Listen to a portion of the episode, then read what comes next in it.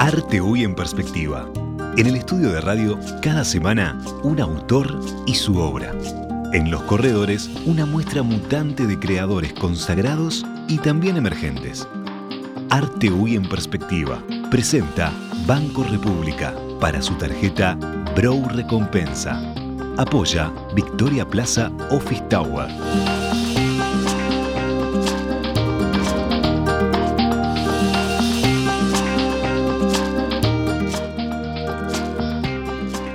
La conversación.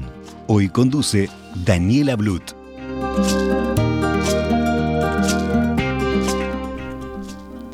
Hola a todos, bienvenidos a una nueva conversación con el artista de la semana. Hoy recibimos en el estudio a Rodrigo Flo. Bienvenido, Rodrigo. Muchas gracias, muchas gracias por la invitación y por este trabajo que hacen de difusión de obras eh, plásticas, que realmente es algo que viene muy bien y hace, hace mucho bien a la cultura. La verdad que es un placer para nosotros también cada miércoles conocer una historia diferente, una historia nueva de, un artista. Muy bueno, muy bueno. Siempre nos vamos con el pecho inflado. Sin duda. vamos a contarles a, la audiencia, a ver, un poco de tu historia y de tu arte. Rodrigo es artista visual y está en contacto con el arte desde niño, desde muy pequeño. Conoció de primera mano varios talleres de artistas de renombre, eh, uno de ellos el, el, taller de Guillermo Fernández, y entre sus referentes están nombres como Luis Solari, Luis Camnitzer, Anelo Hernández, por nombrar solo algunos. Ha experimentado en la pintura y también en el arte digital, siempre con una actitud muy reflexiva, muy introspectiva, como nos contaban quienes lo conocen de cerca.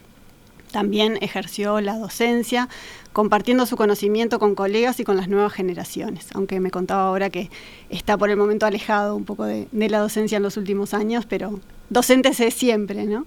Sí.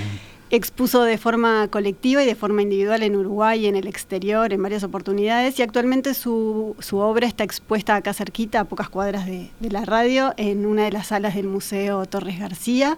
Así que de eso también vamos a estar conversando en la segunda parte de la entrevista. Tenemos para rato seguramente. Bienvenido de vuelta. Muchas gracias. Vamos a empezar un poco por, por lo más lejano, por aquellas primeras experiencias de niño, seguramente de la, madre, eh, de la mano de, tu padre, ¿no? de, Juan Flo, uno de los mayores conocedores de la, obra de Torres García, que, que, con él recorrías los talleres de grandes maestros ¿no? de niño y ahí hiciste tus primeras, tus primeras armas con, los pinceles, con las pinturas. sobre todo, él era, muy amigo de Guillermo Fernández, eh, que es un pintor eh, con una trayectoria además como docente importantísima en el Uruguay. Por el taller de Guillermo pasaron generaciones eh, de futuros fotógrafos, pintores, grabadores. Eh, pasó mucha gente y fue un, realmente un sembrador, un, un constructor de, lenguajes. en realidad su trabajo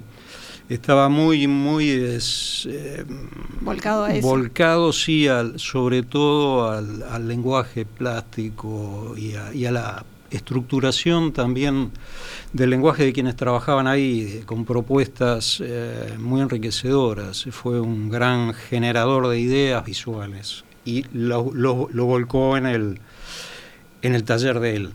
Y yo a él lo conocí muy tempranamente, eh, mi padre era muy amigo y en una época se los visitaba mucho en el taller y yo iba con él eh, porque bueno...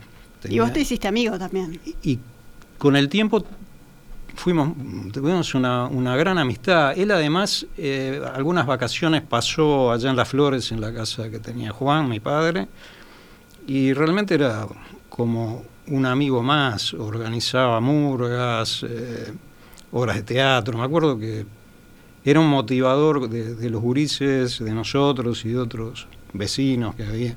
Realmente fue muy, muy linda eh, toda la, el, contacto con Guillermo y años después... ¿Y con él eh, empezaste a pintar?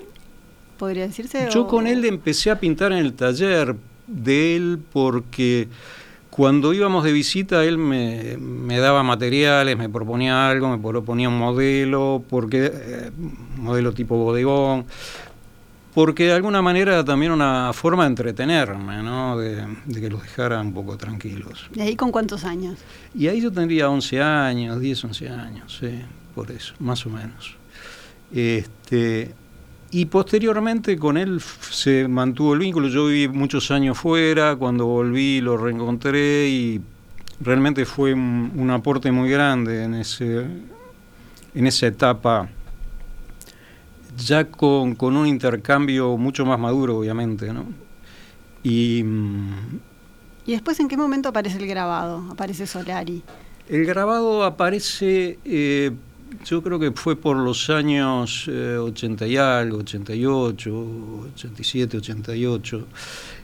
me interesaba la posibilidad de la obra seriada. Eh, tenía un poco como una ingenuidad, uno también a veces cree que que hay cosas que no hay. Pensaba que la obra seriada podía ser una manera de difundir ampliamente una obra. Y en realidad uno al final terminaba haciendo, imprimiendo dos copias, tres copias, eh, los papeles son carísimos y toda la estructura que se necesita es muy compleja.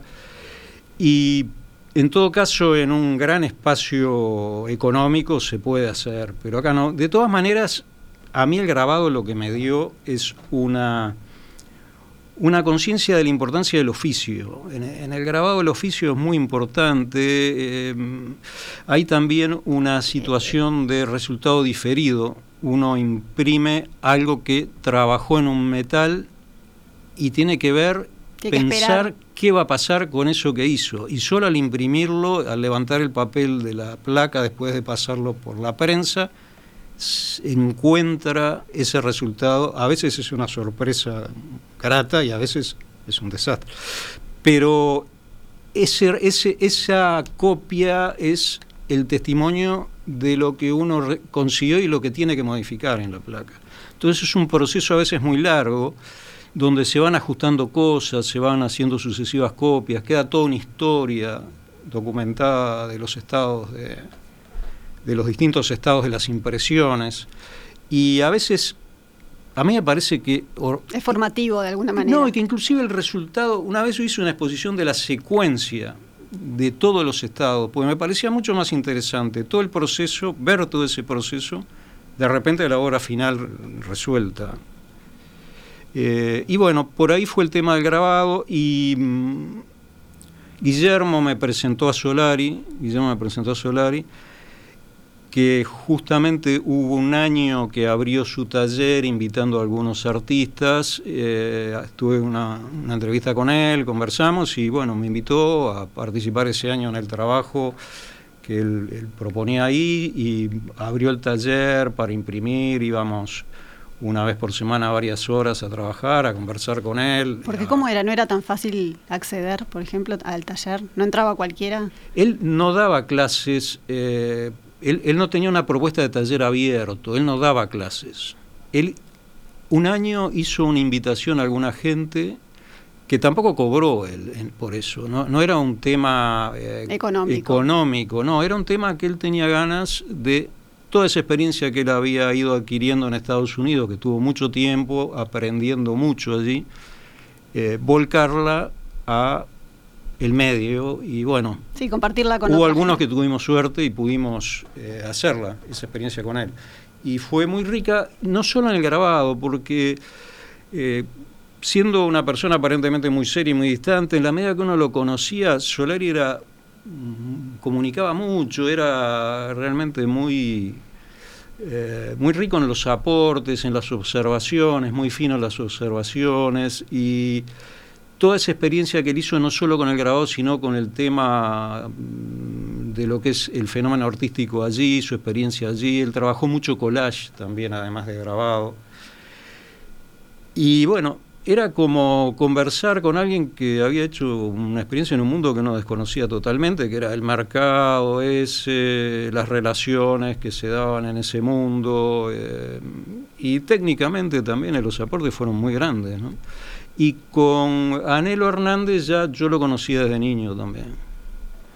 O sea que ahí fue mucho más directo y también fue una invitación similar. Estuve un año con él trabajando. una oportunidad. Sí, y yo tenía también una, una amistad con Anelo, ¿no? O sea, Y con Kamnitzer fue en Italia que tuviste la... Con Kamnitzer fue, él eh, invitaba a un artista local todos los años. Y bueno, un año le llegó mi documentación y me invitó a mí. Invitó.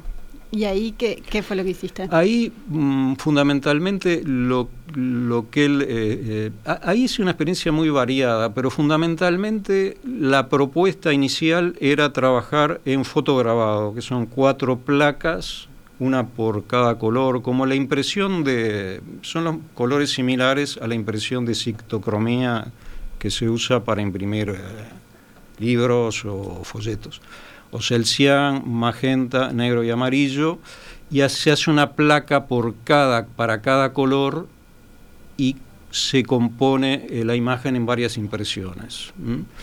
Pero además de eso, también hice una experiencia en otro tipo de técnicas que él vio que me venían bien para lo que estaba haciendo por otro lado. En ese sentido, Kamitzer tiene una formación eh, profesional en el grabado y técnica enorme, enorme.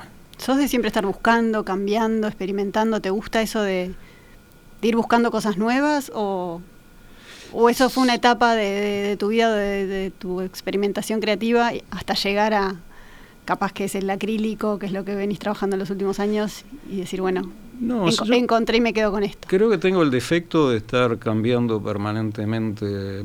Se ve que me aburro. Yo creo, no sé si a todo el mundo le pasa lo mismo, pero creo que hay como como que uno agarrara como una corriente de aire, como un globo aerostático que lo levantara una corriente de aire y ahí llegas a hacer una serie de cosas y de repente llega otra corriente menos, eh, más fría y empiezas a bajar y bueno, ya eso fue, ya como que ese proceso dio lo que tenía que dar.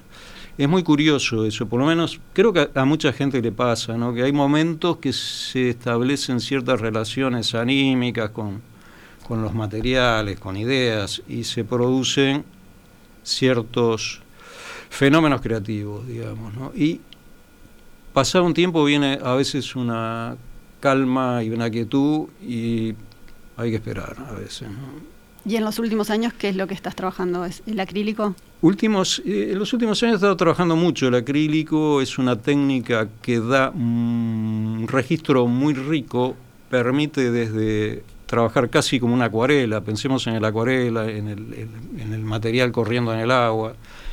Todo eso con un acrílico de buena calidad se puede conseguir cosas excelentes y además permite materia, permite agregar materia densa, incluso muy densa. Entonces el registro del material es muy rico. Eso lo veíamos en una de las obras que está en, el pasillo acá en la radio y también bueno se ve en la, en, la obra esta que, está en el estudio, ¿no? Se, se, se ve eso mismo, ¿no? ¿Cómo le podés, podés, llevarlo de ese extremo, de un extremo a otro en, en la misma obra? Sí, ese registro donde de repente tenés un material aplicado con el pincel o con una espátula muy denso y después un líquido, se ve el fluir en el agua del material, sí, sin duda. De esta obra que nos acompaña en el estudio, ¿qué nos puedes contar? Esta obra es fundamentalmente acrílico, pero esta obra tiene además una, un poco de óleo sumado. Hay ciertos ajustes de color que están donde se suma un poco el óleo, en algunos grises, en o sea, el óleo da la posibilidad de ajustar mucho el color. Es mucho más eh, posible un ajuste de color con el óleo que con el acrílico, porque el óleo uno incluso lo puede ir trabajando mismo en la superficie del cuadro e ir ajustando ahí el color, raspando, ajustando. Inicialmente el óleo era un material que se usaba complementariamente con el temple, que es eh, tomando la yema de huevo y el pigmento que era una técnica medieval. Lo han, nombrado acá. Y se usaba el óleo para dar los toques ya más de transiciones. O sea que el óleo originalmente acompañaba una técnica de tipo al agua, digamos. Y con el acrílico funciona, sobre todo, bueno, si, si no hay una densidad muy grande de material acrílico sobre superficies pintadas muy... Eh, suavemente, con, con aguas, agarra muy bien en la tela también. Incluso muchas bases para óleo son acrílicas. Mira, ¿Y, de qué partís en, estos casos? ¿Es una obra sobre todo abstracta? ¿Partís, ¿Partís de una mancha? ¿Partís de una idea? ¿Partís de un dibujo? En general parto trato de que sea muy espontáneo y muy directa la, relación entre lo gestual, o sea, cuando uno pinta tiene una, hay una acción, una acción que, la mano lleva el material, o sea, esa acción de la mano llevando el material. Está el juego visual, está la acción que es dinámica, está lo perceptivo, que es el ojo guiando, y está la experiencia también, esa acumulación de, de cosas que uno ha hecho y que le dejan como eh, posibilidades abiertas. Ante cierta situación uno ve, y eso es a nivel inconsciente, no es que uno esté pensando, bueno, y analizando, voy a poner acá porque pasó. No, es, es muy inmediato. A mí me importa mucho esa antes De esta no, no hubo un boceto, no hubo un dibujo. Vas directo a la tela. Creo, quizás hubiera ahí si me preguntás, ahora no me acuerdo, hay línea, pero no me acuerdo si hubo algún trazo previo. Eh, creo que no, creo que la línea se sumó después. A veces pasa que puedo empezar de algún tipo de orden lineal suave, pero tampoco es un orden que va a definir algo que ya sé que va a pasar. Es también un origen para ir construyendo en un proceso. Eh, me importa mucho la, esa espontaneidad y esa posibilidad de que haya un fluir más o menos eh, no intermediado entre lo que uno va generando en esa acción y, y, los procesos y los resultados que se van dando. O sea, ese ir y venir, ¿no? el hacer, ver, ver qué pasa, sentir qué pasa, volver a actuar. Eso me parece que es clave. Eh, a veces al final, de repente uno quizás piensa más en los últimos procesos de ajuste. Siempre después de una acción y un proceso de pintado hay una reflexión, no es que es todo ajeno al pensamiento conceptual. Uno después analiza, sí, mira y dice, para acá, esto no Tomas distancia de la obra. Y... Claro, te pones, eh, sos otro pasás a ser otro, sos pintor y después sos crítico. Hay, un juego ahí. En estos días escuchábamos eh, unos mensajes que mandó el director del Museo de Torres García y él hablaba de un compromiso absoluto, completo tuyo con el arte, ¿no? Al, mm. momento de crear eh, y que hablaba de una serie y decía no necesariamente implica que el, que el arte parezca algo, sino que es ser y hacer de una manera determinada y a la vez esa manera nos sorprende, siempre nos sorprende hablando de, tu mm. trabajo. ¿Lo sentís así al momento de crear?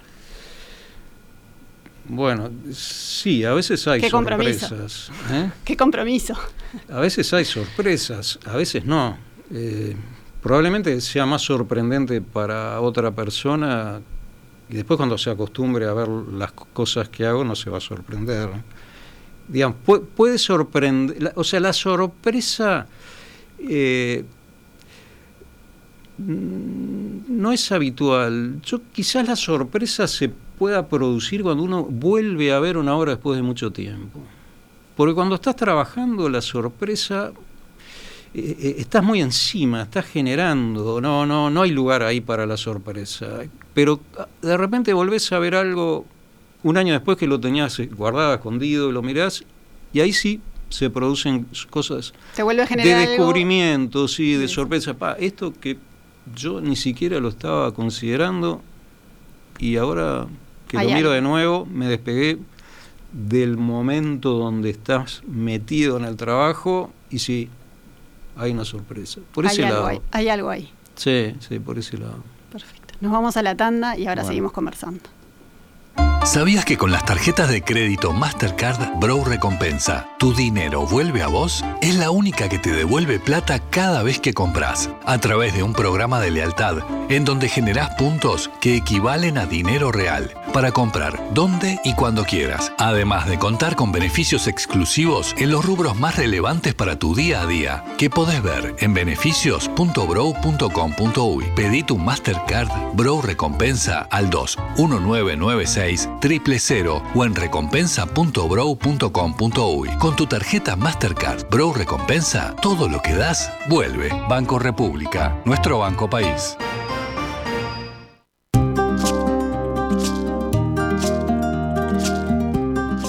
Todas las conversaciones quedan disponibles en nuestra web radiomundo.uy.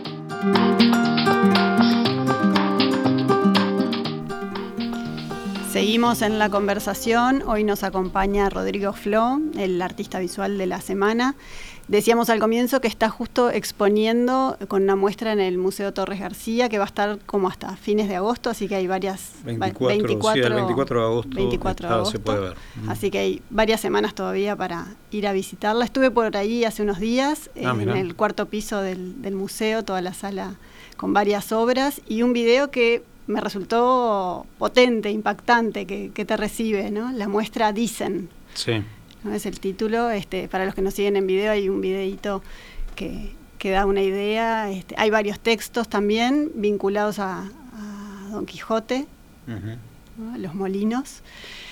Y contame un poco ese video que, que, en el que participaste, obviamente, que también que lo- participaste, ¿no? También lo, lo hiciste, Sí, ¿no? fue- Eh, con imágenes, con sonido, Pa- participé en, solitario. en solitario, Completamente. contigo mismo. Conmigo mismo.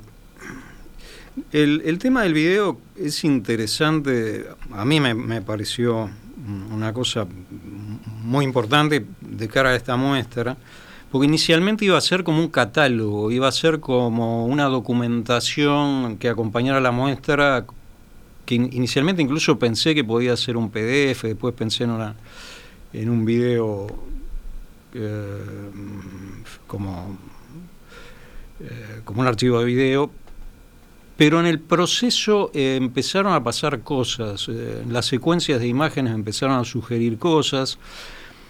Eh, había estado trabajando también contemporáneamente eh, con esas obras, con algunas eh, audios que empecé a, jugar con la obra y el audio y vi que tenían, habían sido hechos en el mismo tiempo y tenían que ver, curiosamente. Son esas cosas, viste, que por qué pasa, por qué tienen que ver, pero tenían que ver. Y empecé a jugar con el sonido, la imagen, a jugar eh, con el zoom, con las transiciones de imagen a imagen, con pané, con desplazamientos de cámara sobre las La imágenes. Y empezó a generarse una serie de cosas que me, me- me interesaron y me llevaron del planteo documental a algo que empezó a ser una obra en sí. Y, y ahí también estaba presente, porque en la muestra, en, en- varias de las obras eh, había estado la idea del, del gigante, de lo de la escala de lo monstruoso humano, digamos, que el gigante es como el monstruo humano enorme, ¿no? y que tiene que ver con, con cosas que pasan hoy en el mundo, esa enorme escala de cosas que superan totalmente nuestra imaginación a nivel de, de grandes eh, redes, las redes sociales, eh, la- las grandes empresas tecnológicas. Digo, hay, una gran escala de lo que tiene un- un- un- una dimensión realmente monstruosa y inabarcable para un individuo. ¿no? Entonces, esa idea del, del gigante estaba, y en cierto momento se me planteó ese juego entre el gigante y el molino, o sea, si es un molino o es un gigante, si es algo que muele la harina para darnos de comer o es un monstruo gigantesco. ¿no? Eso, se me empezó a plantear también en el proceso. Y ahí me puse a leer de nuevo el Quijote. Y eh, leyendo el capítulo 8, que es donde se enfrenta a Don Quijote de los Molinos, eh, se me ocurrió seleccionar algunos fragmentos e incorporarlos en el video. Entonces, ahí se desarrolla en el video una narración que viene, que es tomada prestada y no, la- no puede protestar Cervantes, pero quizás sería, se enojaría mucho si lo, lo viera. Pero bueno, Está en el video y está en una de las está en el video y está en la muestra. Y ahí se generó con el audio, con la imagen, con esa imagen dinamizada por la cámara y por eh, la aparición de los textos que van con un ritmo apareciendo en medio del video, se generó ese video que dio lugar a una muestra distinta de la que me había planteado inicialmente, que era una muestra de pintura. Ah, mira, modificó un poco Modificó el planteo de la muestra. Ya a partir del video se planteó eh, la posibilidad de incorporar texto, ese texto de Cervantes en, la sala también, el video en la sala, y otros textos que aparecen, dicen, eh, y, hay dos opciones ahí como quienes dicen que son gigantes, quienes son, que son molinos. Eh, el trabajo con la palabra y el, y el análisis de la palabra y el, juego entre arte, o sea, imagen y, palabra, es una constante en, tu obra o en, tu carrera. No es la primera vez, ¿no? no tenés un blog, o sea, eso es como una inquietud que has tenido. Sí, me parece, más, de una vez. sí, me parece que la relación con la palabra y la pintura y la relación del pintor con la palabra, me parece que es algo que es muy importante y que a veces queda como escindido, ¿no? O sea, parece que el pintor pintara y no pensara. Y en realidad el pintor eh, tiene un, en la medida que hay una profundidad en su obra, tiene un desarrollo conceptual muy, muy fuerte y la palabra incide mucho, incide mucho porque somos eh, seres hablantes y hablados. Eh, la palabra nos define, la palabra de alguna manera construye la realidad. La realidad eh, simbólica, signo simbólica, está construida fundamentalmente desde la palabra. Lo que no podemos nombrar es difícil de que exista y nombramos cosas que no existen también. Eso me parece muy interesante. Eh, los molinos son visibles y los gigantes no son visibles pero Don Quijote los veía, o sea, los veía porque también era un, nombre, era una palabra que refería a un mito, pero ese mito estaba en la cultura, ¿no? Y aparece ahí, vinculado con la, con la obra. Aparece, y a veces los mitos, eh, es difícil distinguir qué es un mito, qué es, qué es una cosa, hasta dónde las cosas, algunas de las cosas de las que hablamos no son también mitos. Eh, creo que en el mundo, en, nuestro, en nuestra realidad eh, signo simbólica, digamos, hay mm, muchas cosas de las que hablamos que no existen y las damos como cosas, ¿no? Bueno, y el arte también sirve, entre comillas, para eso, ¿no? o puede mostrar y puede dar lugar a interpretaciones de lo más variadas y de lo más libres, ¿no? Lo que pasa, lo que pasa que eh, una cosa es cuando uno nombra algo, otra cosa es cuando alguien pinta algo. Cuando alguien pinta algo puede nombrar a partir de lo que pinta, pero eso que pintó está ahí. Es algo que está representándose a sí mismo. Es un hecho perceptivo que puede aludir a cosas o no. Eh, creo que ahí hay algo muy importante en, lo concreto de la obra, como objeto, como resultado físico, como resultado perceptivo inmediato. Visualmente nosotros tenemos una percepción inmediata y total, una primera impresión inmediata y total de, lo, si miramos un cuadro o si miramos a un objeto. Entonces, al pintar allí hay algo que si bien se, se, construye algo que pueda no representar nada, pero se está al menos representando a sí mismo. Es un hecho plástico, es un hecho de relaciones, de color, de forma, eh, de tensiones. Eh, el ojo empieza a jugar, a mirar, si, hay eh, un pintor atrás, obviamente. Esas obras, decíamos, son de 2017-2018. Básicamente 2018. ¿Y por qué llegan a exponerse ahora recién? Bueno, en el medio estuvo la pandemia. Primera cosa. Eh, segunda cosa, eh, después quedó, quedaron guardadas después de la pandemia y mm, realmente las cuando las retomé y conversé para la posibilidad de la muestra, volvieron a, resurgir, pero mm, hubo un periodo ahí muy de mucho aislamiento, ¿no? Y esta, que está en el estudio, eh, charlábamos en la previa, es como, forma parte como de esa serie, pero es posterior. sí, son, posteriores, son, son como inicios de cosas. Yo te decía que después de, una experiencia donde hay una, una, producción intensa, en general, hay un periodo de como de sosiego, como que se tiene que generar, generar otro proceso. Y esta obra es parte de algunas cosas que estaba haciendo y que quizás den, quizás no. Quizás sean como los últimos coletazos de, de, esa. otra muestra, de esta muestra que está acá, de esa otra serie. O quizás den, den algo. Eh, lo que pasa es que en medio de eso también empecé a trabajar otra serie de cosas y quedaron, quedó un poco interrumpido. No quiere decir que no la pueda retomar cosas que son bastante distintas. ¿Y en esas estás trabajando ahora? Sí, sí, sí, sí, sí. Sí, hay, hay, como dos, dos cosas que, estoy trabajando que todavía no las tengo como, como resueltas, eh, son como desarrollos que van dando resultados, pero no tengo un panorama, ¿viste? Eso es, es así. El panorama lo tenés cuando terminás tu, tu proceso. Bien, te iba a decir que nos adelantaras algo como para ir cerrando, que se nos acaba el, tiempo. De eso. ¿De eso o, todavía no? Todavía me resultaría difícil eh, porque si bien hay, hay como un perfil de cosas que, que, se, que están surgiendo, me resultaría difícil empezar como a describir, eh, más sin tener la obra adelante. ¿Sigue siendo acrílico o va por otro lenguaje? Eh, sí, sí, es básicamente es acrílico, sí, sí, básicamente es acrílico. Básicamente es acrílico.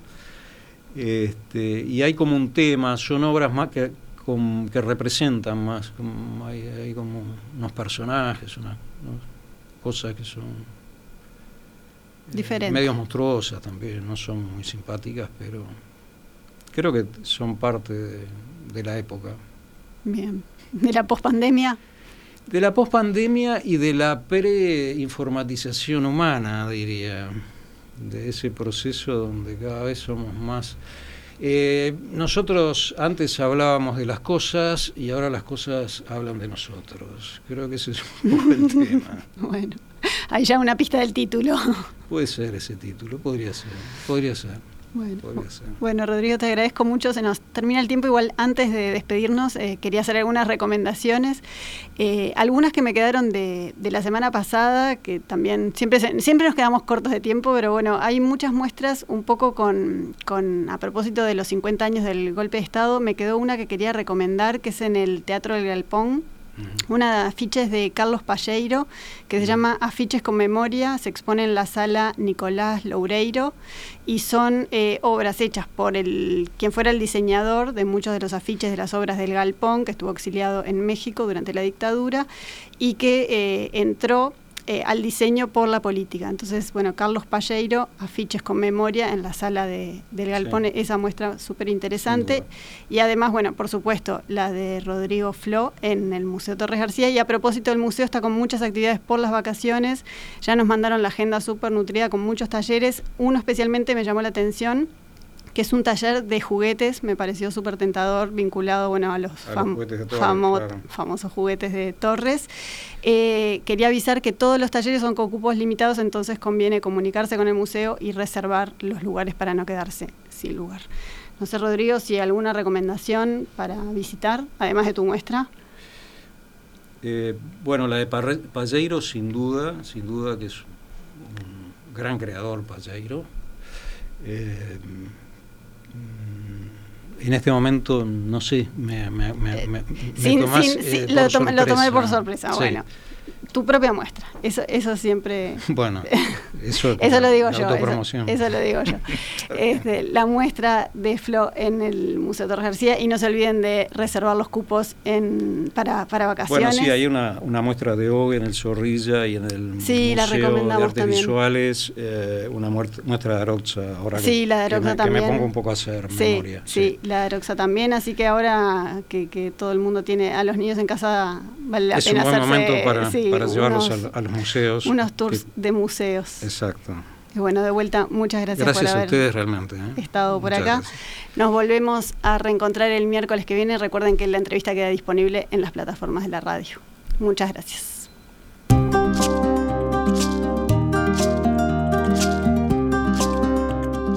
para comunicarse con la conversación, recibimos vía WhatsApp 091 Música